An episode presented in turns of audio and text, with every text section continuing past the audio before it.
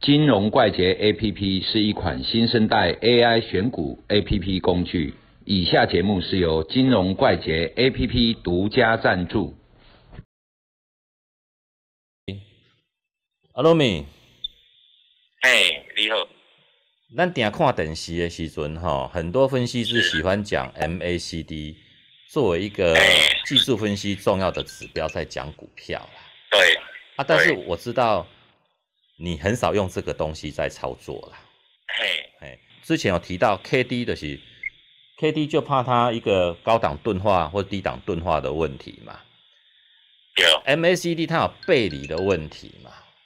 嘿，啊，当它背离的时阵，我们的操作方式要怎么去做它？背离哦，嘿，你看 MACD 这种名家哦，嘿就，说它在走的时候啊，哦，什么叫背离？就是价格跟这个指标呢不同不步，同步，嘿，啊，譬如说价格破低点，就是指标没有破低点，嗯啊，这个东西就叫背离嘛，嗯哦，可背离呢，我们在当下，哦，会不会知道这个叫背离？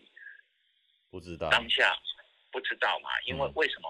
譬如说价格破低，哎，指标没有破低，啊，这个是背离，当下你看起来是背离，对不对？嗯然后明天价格又破低，结果指标又破低了，嗯，所以明天的指标可能就跟上来了嘛。对，好，那我们要追根究底去思考 MACD 什么叫背离，MACD 它的做法就是均线的一个发散或收敛。嗯那这种东西呢，就是属于动能性的东西。哦，它的数学演算式值啊，就是一种动能性的动能概念的一种式式值嘛。好、嘿，所以我们在思考这个 MACD 有没有破低点。它如果跟它价格，譬如说价格是在低点，然后 MACD 没有破低点嗯，我们可以怎么样解释？就是说它的动能在减缓中。对，减缓中的动能会不会停止？不知道。那也许低档弹一弹，结果破底加速，哦，就这样的嘛。嘿，破底之后就整个崩崩溃加速，啊，这种 MACD 就会跟上来。嗯所以我们在看背离这种东西，是说提醒我们要注意这个地方动能减少了，有可能卖不下去。那当你画出了这一个低点的参考点之后，如果价格反弹，MACD 开始往上走的时候，嗯那你就可以先假设这里就是一个低点，因为发生了背离。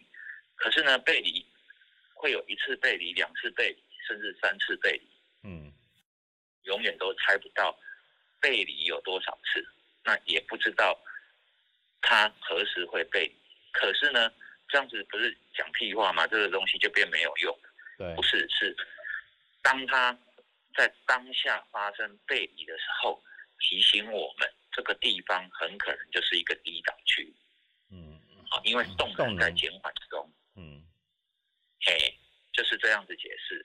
哦，我的 YouTube 啊，哈嘿，之前有发过 MACD 背离的一个交易吧，对，嘿，如果我有听过呃了，，嗯，对对请对，其他可以网友可以有去兴趣 YouTube 可以上直面接去听搜取，对，对，那如果听得好，请帮我们按赞跟分享，顺便一起来购买我们很好用的 APP。